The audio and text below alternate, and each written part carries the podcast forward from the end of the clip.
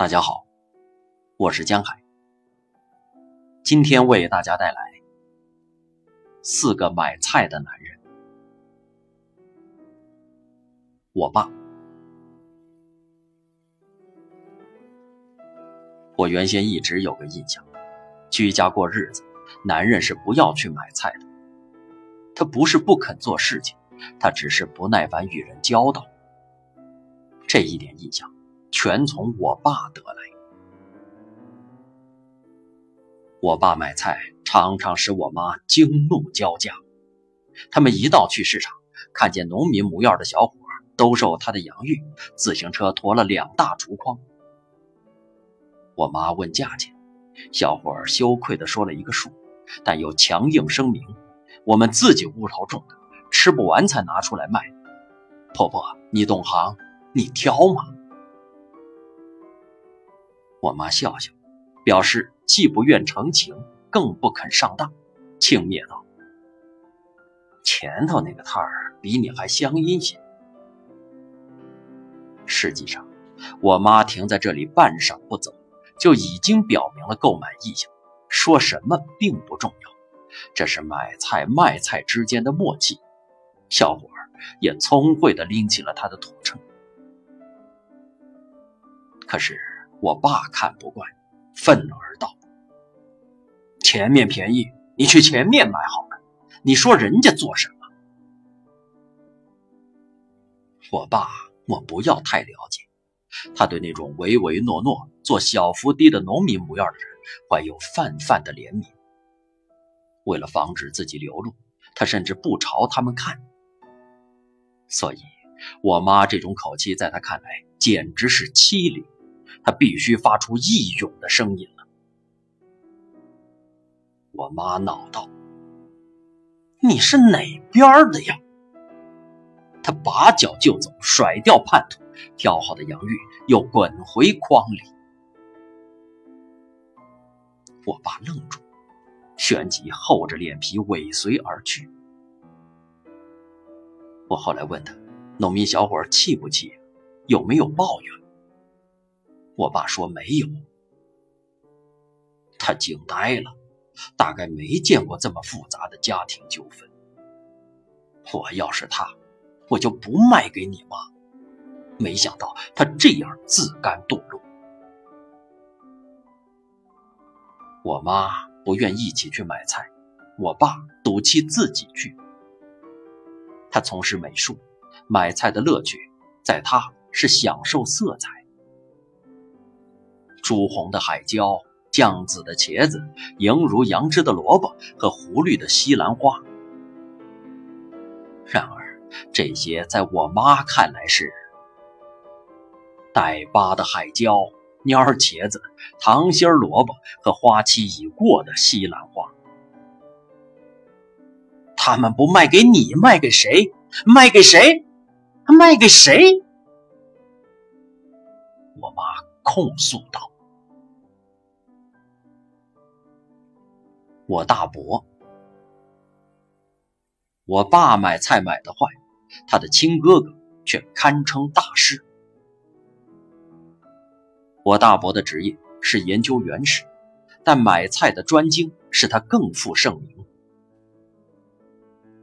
挑不出第二个，他的老朋友们说的，故意不给出表示范围的状语。全办公室。全单位、全国，不说，意思是不拘哪个范围，都挑不出第二个。我妈认为我爸有天分，可以把普通菜贩改造成奸商，而我从大伯身上看到一种力量，他能激励一个奸商走上正道。有次，大伯带我去菜场。为晚饭的鱼头汤买鱼头，一路上他就讲那个鱼贩怎么好，别人卖鱼头使劲带脖子肉切，好多占一点分量，而他不。大伯一边说，一边在自己下巴上抹了一下，意思是那鱼贩与众不同，切一个一点脖子都不带的净鱼头。我站这鱼贩后头，大伯却说：“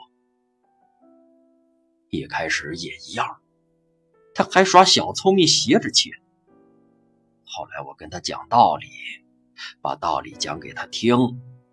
嘿，我是这么讲的，我讲，此处省去八百字，道理讲明了就好了。哎，他听的。”本来那天我们就去晚了，菜场眼看要闭市，偏偏大伯自己不争气，内急起来，找到厕所急窜而入，嘱咐我独自去买鱼头。哎，第三个摊儿啊！从围墙里传来他的喊叫，我临危受命，十分忧惧。鱼摊儿只剩一摊儿，摊儿上。只剩一人一头，然而那鱼贩竟然不肯卖我，说等个人，等个老先生，我给他留的。哪个老先生啊？是不是姓杨？还姓啥我不知道。老先生特好，特能讲道理，哈，我们这儿都怕他讲道理。啊，对对对对对。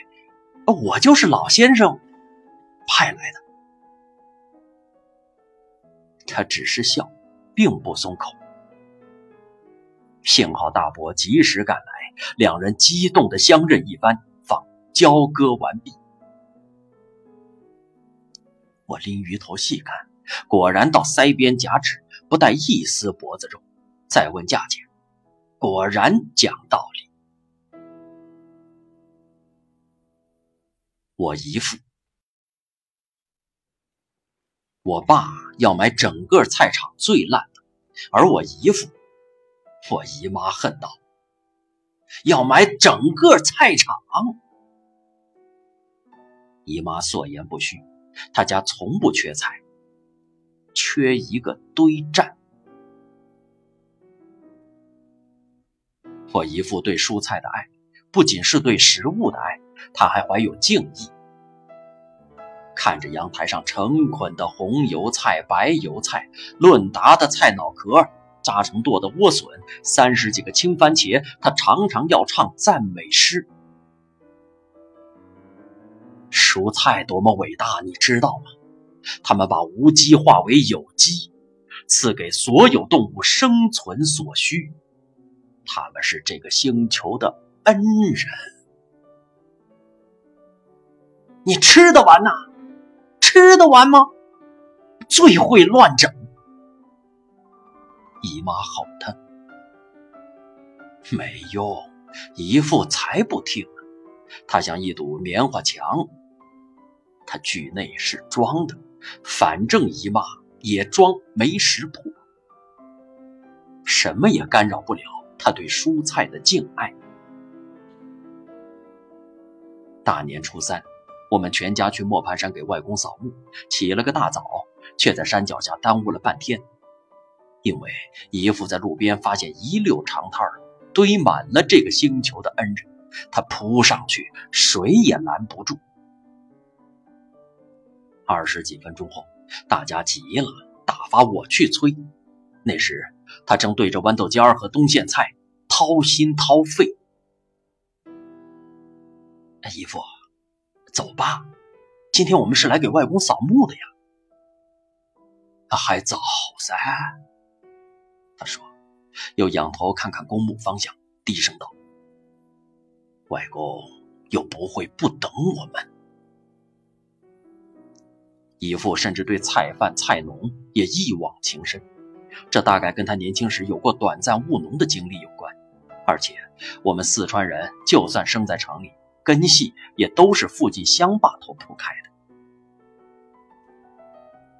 他对他们不是怜悯，是依恋。一般买菜顶多弯腰挑拣，他不，他会蹲下，因为居然能聊起来。哎，你的茼蒿几点摘的？五点呢。哎，天还没亮啊。好，你的青菜安逸，我一坛只泡得下他一颗。你从哪边来的呀？吉田？我咋不晓得？早先我们表舅在那边，但早就死了。姨妈本来最不耐烦他跟他们套词，总觉得他们敷衍他，就是为了赚他的钱。可后来出了报恩红苕那件事，他就没法再给他脸色看。那是上世纪八十年代末，姨父买了一辆带斗的三轮车，常得意洋洋地蹬着去菜场转。在那个人们羡慕永久飞鸽的年代，一个哲学系教师快乐地蹬着三轮，车斗里有泥巴、稻草和烂菜叶子，一个系的同事碰见了都不敢相认。有次，他居然很阔气地邀请我坐在斗沿上去耍，吓得我严词拒绝。那时我已高中，懂得要脸了。一天，他在菜场听见某人怯生生的叫“国贼”，原来是个熟脸的菜农，想借三轮车运东西。三轮车虽然丑陋。但毕竟是一项财产，又是一副心爱的坐骑，我料姨父不肯。然而他马上就跳下来，说了家里的地址，好叫菜农知道往哪里还。菜农话也少，点头，要得要得，就蹬走了。过了一会儿，我想起来问：“嗯，那人叫什么名字？”姨父突然愣住。啊，呃，不记得，呃，不晓得。我去向姨妈报了信儿，姨父在懊恼和姨妈的数落中度过了两天，人家果然没还他吗？然而第三天，楼下传来嘶哑的叫喊：“国子，那个国子！”不仅车还回来了，千恩万谢的，车斗里还装了大堆的红苕，根本吃不完。我们家也分了好多，有好多呢。这么说吧，我就是从那以后不再吃红烧了。另外，这个菜农叫李毛娃，我们全家都不得不知道我丹叔叔。啊，当然当然，不过你自己不觉得稍微贵了一些吗？这句话是丹叔叔对菜贩子说的。很多很多年前了，他听见菜贩子报价以后发的一个问。现在百口这么一说，好像也没什么，但逢年过节家里人吃饭，饭桌上只要我讲这个段子，还是笑得不行。笑了多少年，还没笑够。因为都了解丹叔叔，都觉得即使他站在那里，什么也不说，什么也不做，顶着一头卷发，瞪着一双相隔遥远的大眼睛，脸上是那种天然的惊骇、骇呆，就已经让人前仰后合。二十八年前的那天是这样。他去培根路的菜场买菜，带着我。菜贩子说的价格我不记得了，光记得丹叔叔惊骇害呆。啊，当然当然。不过你自己不觉得稍微贵了一些吗？他说。我和菜贩子一时间都愣了，还快速对视了一眼。这叫什么话？这种剧情在菜市场上千百年来都没有出现过，像电影里的台词、译制片的台词、上一场译制片的台词。菜场有菜场的规矩，嫌贵你可以上来就骂脏话，再说响应点噻，也可以挖苦讽刺。哦哟。那个菜叶子金子大的说，也可以巧妙的抬高对方，激起怜悯心。哥，我今天买了，明天就只好吃白饭了哟。也可以自来熟套近乎。哎，今天你个人来的嗦？婆娘啊，在屋头带幺儿嗦。少点嘛。但是你不可以拷问人家的灵魂。当然，当然。不过你自己不觉得稍微贵了一些吗？不可以，不可以。什么叫不过？什么叫你自己？什么叫稍微？什么叫妈？意思我不说，你扪心自问。夜深人静的时候，你对着镜子看着自己的眼睛问，用沙翁的口气问。丹叔叔常常因为在日常里使用异常词句，而被误认为外语系或者哲学系的老师。但他实际上是数学系毕业的物理系老师，跟我姨父姨母做了十年邻居，交情极深。我们子侄辈也沾光，大都被他辅导过数学、物理，都喜欢他，尊敬他，但背地里也都笑他。我们跟他有一种默契，我们知道他的学问很大很大，大到我们不知道的程度。就干脆忽略不计了。我们也知道我们在他眼里是很蠢的，再努力或者再躲藏也没用，所以也干脆忽略不计了。那么剩下的就是看他的笑话，就像世人津津乐道于陈景润的笑话。而丹叔叔并不以为我，他连整个世界都能宽恕。丹叔叔的身世是惨痛荒诞的。俗话说，一个时代的缩影，用来概括他合适极了。他是大学教授的小儿子，自幼受西式教育，吃饭不能说笑，洗很多澡，送去学田径，弹琴弹的是斯坦威。冬天穿镶毛毛领的西装袄子，常常被牵到耀华吃西餐，等等等等。所烦恼的就是裤子上没有补丁，怎么见同学？然而反右文革一来，这一切戛然而止，生活的巨变几乎就是一天之内。没钱了，食物不够了，父母生病了。他十七岁时，父母都去世了。丹叔叔靠做送水工。勉强养活了自己，天天吃厚皮菜就稀饭，直到几年后考上大学，有了助学金，进了学生食堂。他很少谈起往事，顶多提起一两句。你们知道吃不饱是什么感觉吗？但他知道我们不喜欢这个话题，又偶尔对我们这帮半大不小的子侄说。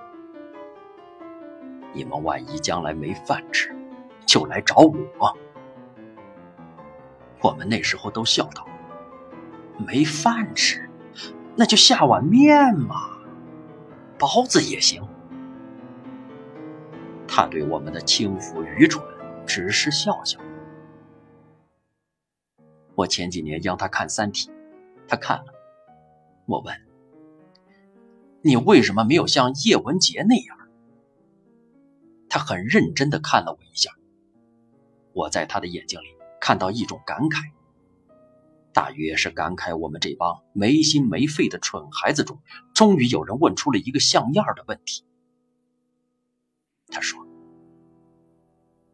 我理解他，但我不会，但我理解他。”我清楚的记得他这句话里有两个“但”字。和他两手十指交叉挡住自己半张脸的小动作，这时我意识到，我们在他身上发现的种种呆气、滑稽、不合时宜，大概都是一种创伤的反应。他永远没法和这世界讲和，因为他跟叶文洁是一边的。他只是选择不像他那样做，他努力或者说努力看起来像是宽恕了这个世界。嘿，我本来是要说他买菜的。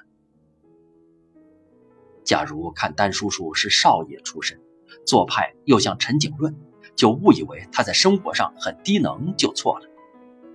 生活其实是他的强项，因为他用他可怕的专业知识和专业精神生活。你说今天这边的红油菜比那边贵一块钱，这个表述非常不严谨的。首先，红油菜本身的质量你没有描述；其次，同一质量的红油菜在上午、下午和傍晚是不同价格的，而且“贵”这个字不够中性，已经带有批评的色彩。这在条件不具备的情况下，怎么可以下这样的结论呢？还有，贵一块钱这个说法很含糊，我建议你采用百分比，相对准确一些。这是上周我在菜场见到他时，他临时为我开辟的一个论坛。我一直用微笑憋着大笑，像小时候上他的课一样，不懂装懂。频频点头。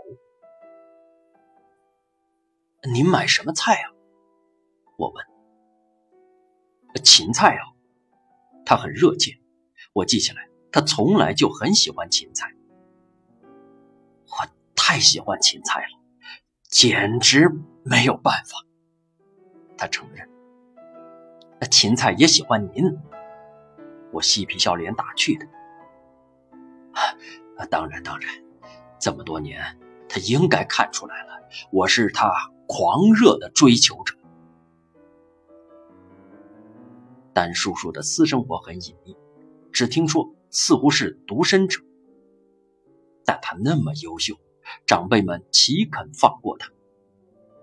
导师的幺女儿想嫁给，姨妈的干妹子说想给他，邻居家的姑娘忘不了他，还有些学生的家长也惦记着他。然而，也听说，每次每次，他只是笑而不语。看着他一根一根的挑选芹菜的专注和极其克制也克制不住的狂热，我真心希望芹菜能够为其精诚所感，转世成人。